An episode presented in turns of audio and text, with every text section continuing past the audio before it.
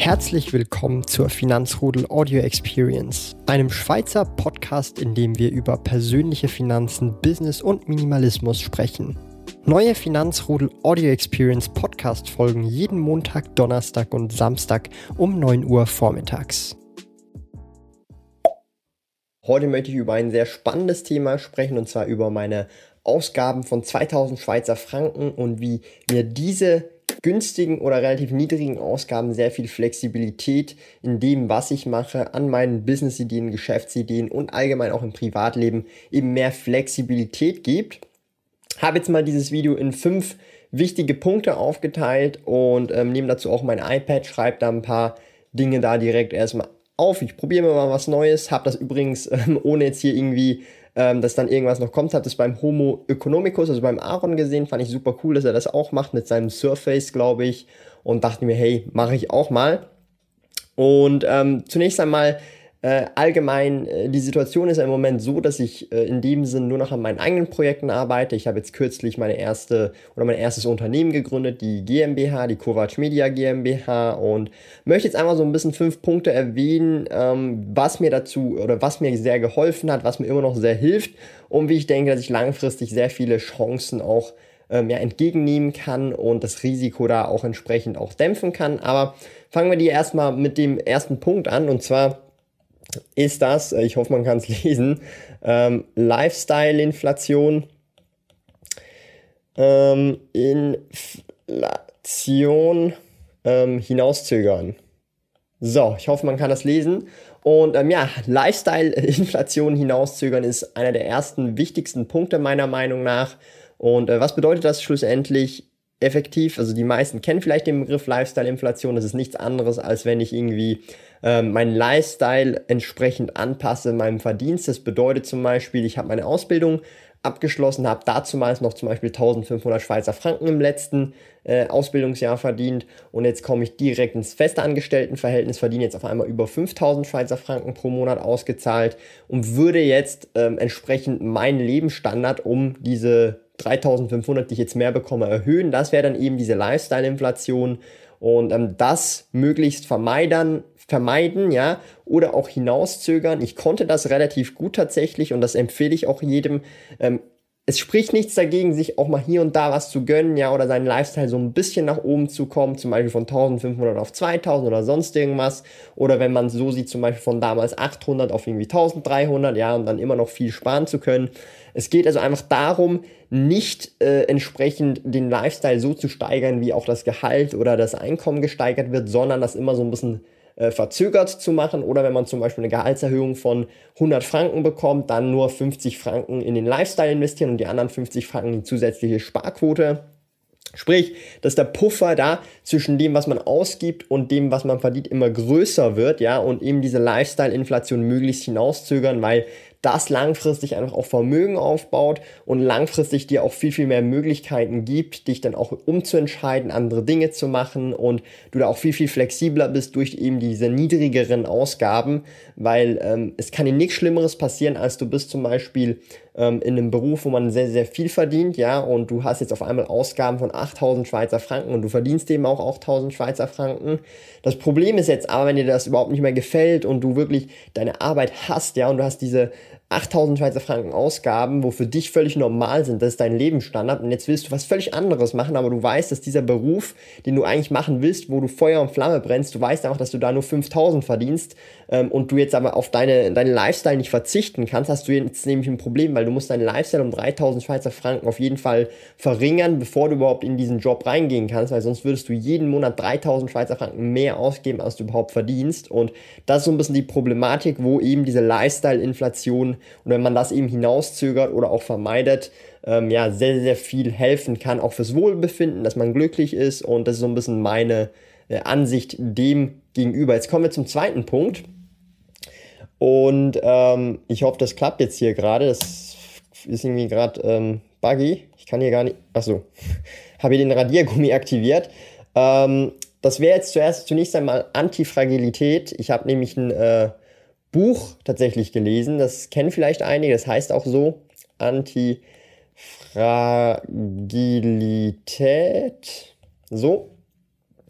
Und ähm, was meine ich damit genau? Das wäre jetzt zum Beispiel hier ähm, spezifisch auf diesen Punkt davor ähm, Resistenz gegen Volatilität, ja. Vola, so. Antifragilität, was ist das? Das ist nichts anderes in dem Sinne als das Gegenteil von Fragilität oder fragil sein. Man ist eben nicht fragil, man ist antifragil und insbesondere jetzt hier, ähm, das ist ein Buch, das kann ich jedem empfehlen. Lest euch das. Ich ich werde jetzt nur wirklich einen kleinen Punkt aus diesem Buch rausnehmen, dass ich für mich auch jetzt die letzten Monate auch anwende und nochmal genauer mir vor Augen führe. Und es ist ein sehr, sehr, sehr cooles Konzept. Und zwar ähm, fokussiere ich mich jetzt hier auf die Resistenz gegen die Volatilität, ja. Weil wenn du irgendwas hast, das volatil ist, ja, zum Beispiel der Aktienmarkt oder irgendwie ähm, andere Investments oder zum Beispiel irgendwelche, also alles, was volatil sein kann, ja, und volatil ist, dagegen sollte man resistent sein. Und also dagegen resistent sein bedeutet nicht, dass man diese Vol Volatilität äh, in dem Sinn begrenzt und sagt, hey, ähm, wir wollen diese Volatilität möglichst gering halten, da machen wir dies, das, das, sozusagen, dass keine Volatilität mehr existiert, weil wenn dann mal irgendwas passiert, dann wird die Volatilität noch um Vielfaches mehr explodieren, ja. Und ähm, darum äh, in dem Fall Lifestyle-Inflation, was meine ich damit mit der Volatilität? Das Einkommen kann je nachdem, vor allem auch in meinem Fall, ja, wenn man selbstständig ist oder unternehmerisch tätig ist äh, oder vor allem auch in der Beginnphase ist, als Startup oder was auch immer, kann das Einkommen sehr volatil sein. Und das bedeutet, äh, man muss dagegen irgendwie ankämpfen können, weil man kann nicht voraussagen, wie viel verdiene ich in einem Jahr. Das weiß man einfach schlichtweg nicht. Bei einem Angestelltenjob ist es deutlich einfacher. Man weiß zwar nicht, ob man den Job noch in einem Jahr hat, aber die Wahrscheinlichkeit ist je nachdem hoch, je nachdem, wo man halt arbeitet und das Gehalt, sage ich mal, relativ prognostizierbar. Und eben um diese Antifragilität in mein Leben einzubauen bezüglich meinem Lebensstil und auch meinem Einkommen, ist es natürlich so, je niedriger meine Ausgaben sind, je unabhängiger bin ich von dieser Volatilität. Das bedeutet zum Beispiel, wenn ich 2000 Schweizer Franken pro Monat ausgebe und in einem Monat 10.000 verdiene, im einen Monat äh, 25.000, dann 30.000, dann wieder 15.000, dann 7.000, dann wieder 25.000, es ist völlig egal. Es kann dann vielleicht mal auf 3000 runtersinken oder mal auf 1500. Es ist völlig egal, weil ich gebe eben nur diese 2000 Schweizer Franken aus, ja. Das heißt, je, oder ich sage jetzt mal so, je niedriger man oder je weniger man ausgibt privat zum, oder zum Leben braucht und auch happy damit ist, ich bin völlig happy, ja.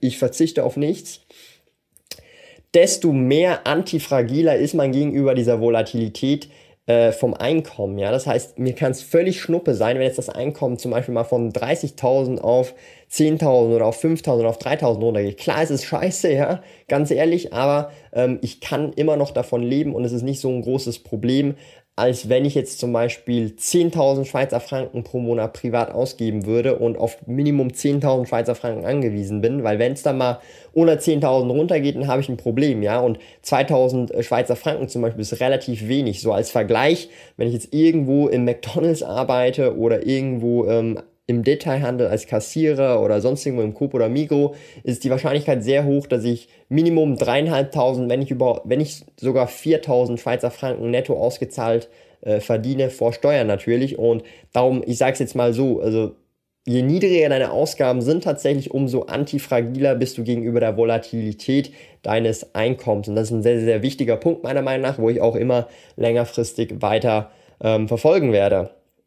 So, und ähm, jetzt kommen wir zum dritten Punkt. Jetzt geht es so ein bisschen mehr ähm, weg vom Lebensstil, Lifestyle-Inflation, sondern mehr um den Vermögensaufbau. Und zwar ähm, im Vermögensaufbau ins Aufbau ähm, Ziele zu setzen, ja. Okay, ich habe jetzt gerade hier äh, ernsthaft Ziele mit zwei E geschrieben. Also ihr kennt mich, ich bin hier richtig das Rechtschreibgenie, das radiere ich mal schnell hier noch weg. Ziele. So. ähm, also Ziele setzen beim Vermögensaufbau. Was meine ich eigentlich damit?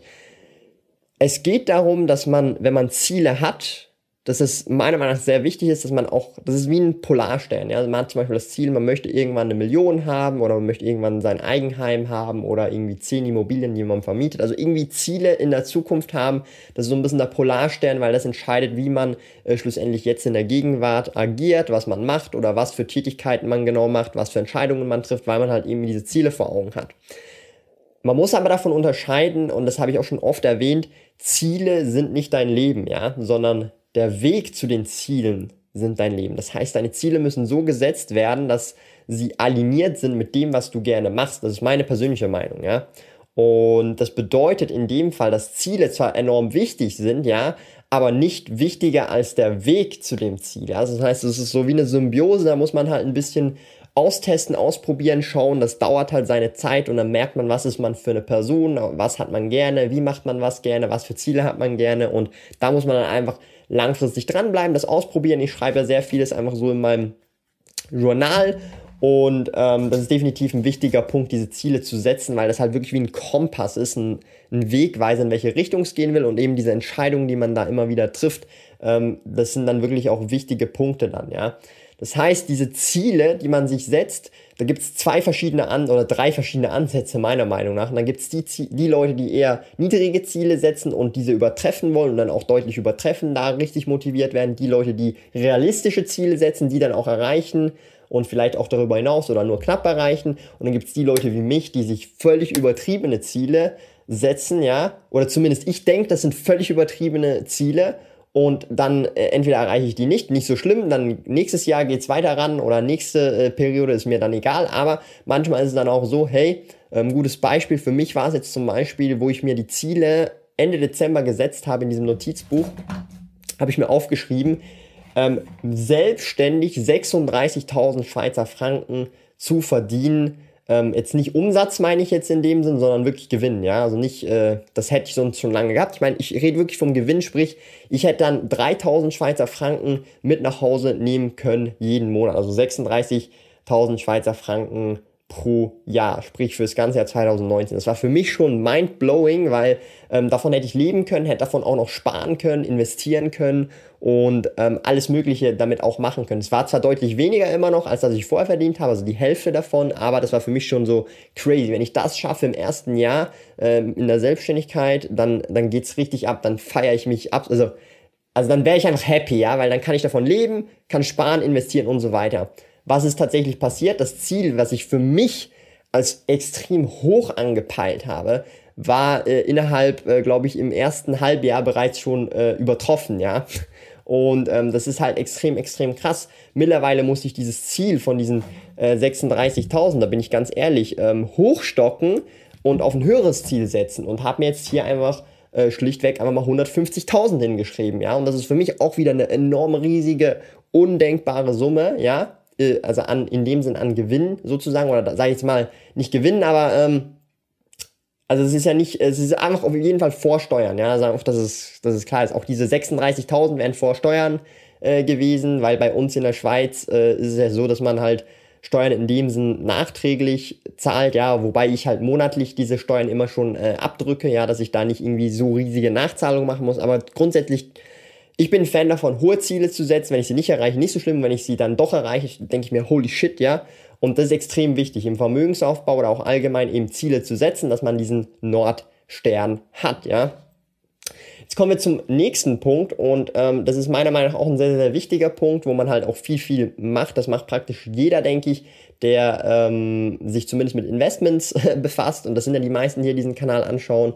Und da geht es zwar um die hohe Rendite, und ähm, Chancen und Risiko, ja, hoffentlich kann man das lesen.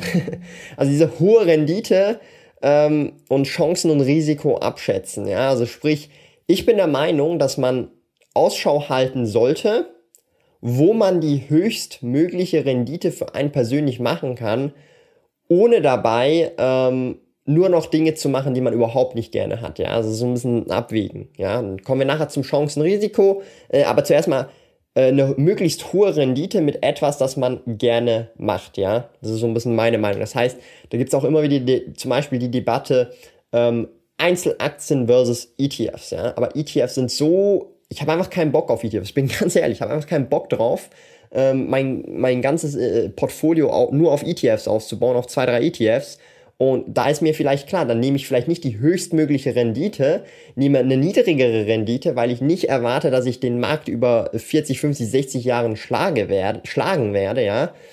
also das heißt, ich nehme eine niedrige Rendite in Kauf, habe aber mehr Spaß dabei. Ja? Also es geht wieder so in Richtung äh, Ziele setzen, der Weg ist das Ziel, der Weg soll Spaß machen.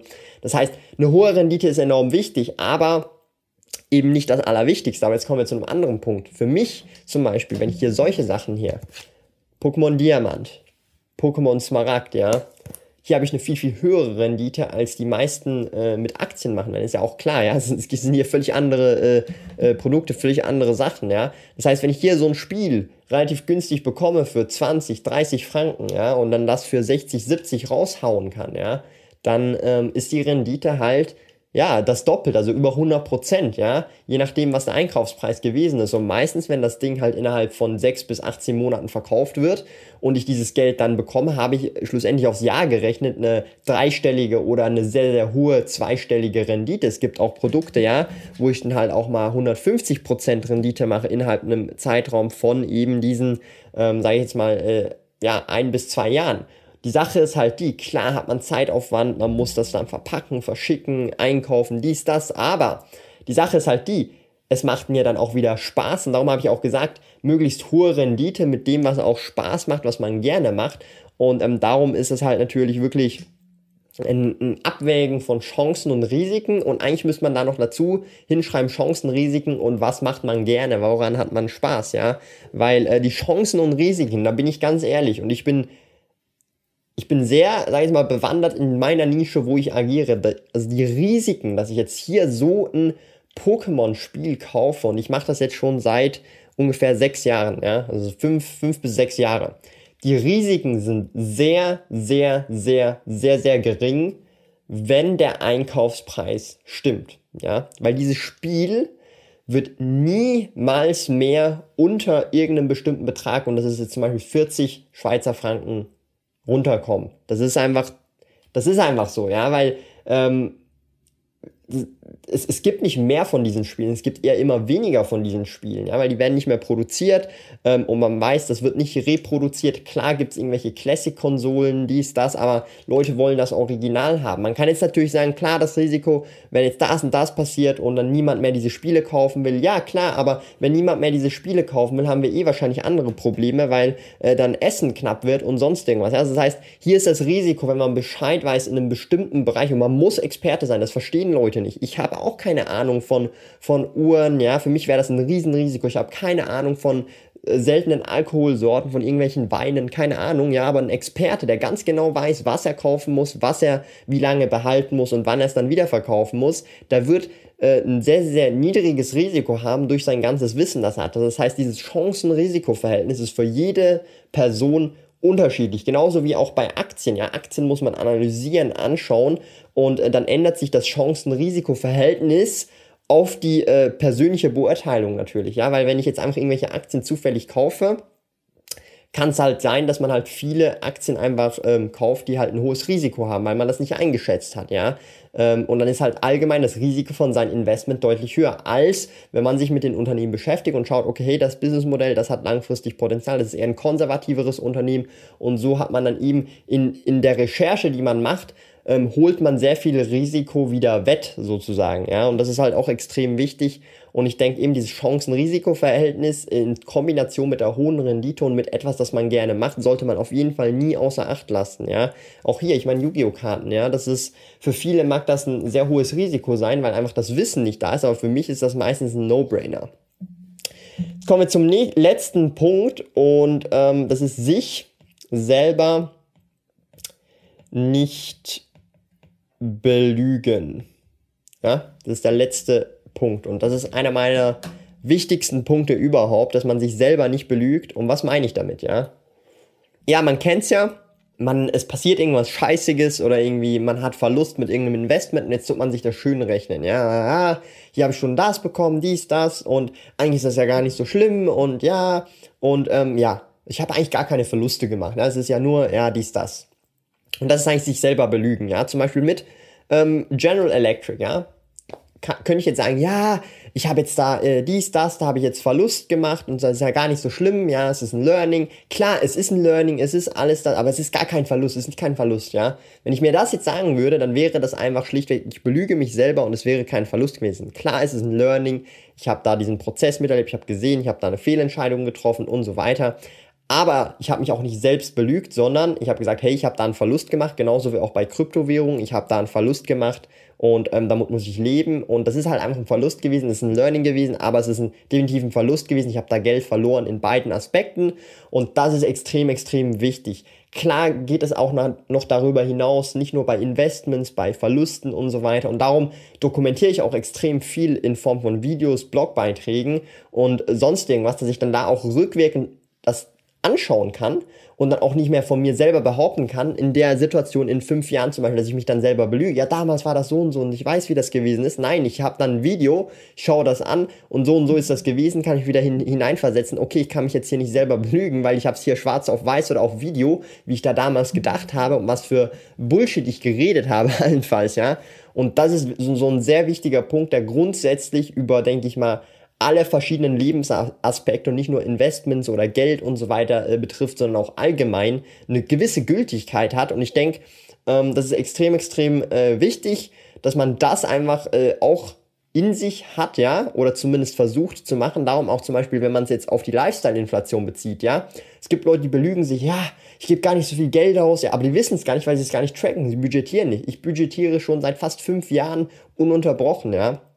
Und ich weiß ganz genau, wie viel Geld ich wo ausgebe und ähm, kann sagen, hey, ich habe da wirklich diesen Monat explizit mehr ausgegeben als sonst, weil ich halt das und das gemacht habe, weil ich mir halt einen E-Scooter gekauft habe und halt jetzt mit dem die ganze Zeit rumfahre, schon seit über einem Jahr. Und dann habe ich den halt gekauft, ja. Und ähm, dann hatte ich da jetzt mehr Ausgaben. Es bringt jetzt nicht diese Ausgaben dann schön zu reden, ja. Ich habe sie schwarz auf weiß. Ich könnte noch zurückschauen und weiß ganz genau, in welchem Monat ich diesen E-Scooter gekauft habe.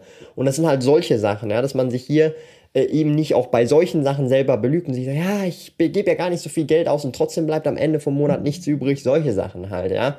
Und das, denke ich mal, sind solche fünf Punkte, die ich sehr wichtig finde und eben diese Flexibilität dann auch bringen, äh, grundsätzlich, äh, dass man da halt auch langfristig das machen kann, was man machen will und seiner Leidenschaften auch folgen kann oder einfach äh, sein Leben in dem Sinn so gestalten kann, wie man das will, also selbstbestimmt leben. Das ist nämlich mein oder eins meiner höchsten Ziele und das versuche ich bestmöglich für mich selber auszuleben. Lieben Dank fürs Zuhören. Neue Finanzrudel Audio Experience Podcast folgen jeden Montag, Donnerstag und Samstag um 9 Uhr vormittags. Trete außerdem dem exklusiven Finanzrudel Community Club bei finanzrudel.ch/club und tausche dich mit tausenden Gleichgesinnten in der Finanzrudel Community aus. Mehr über mich und meine Reise erfährst du auf meinem Blog www.sparkoyote.ch.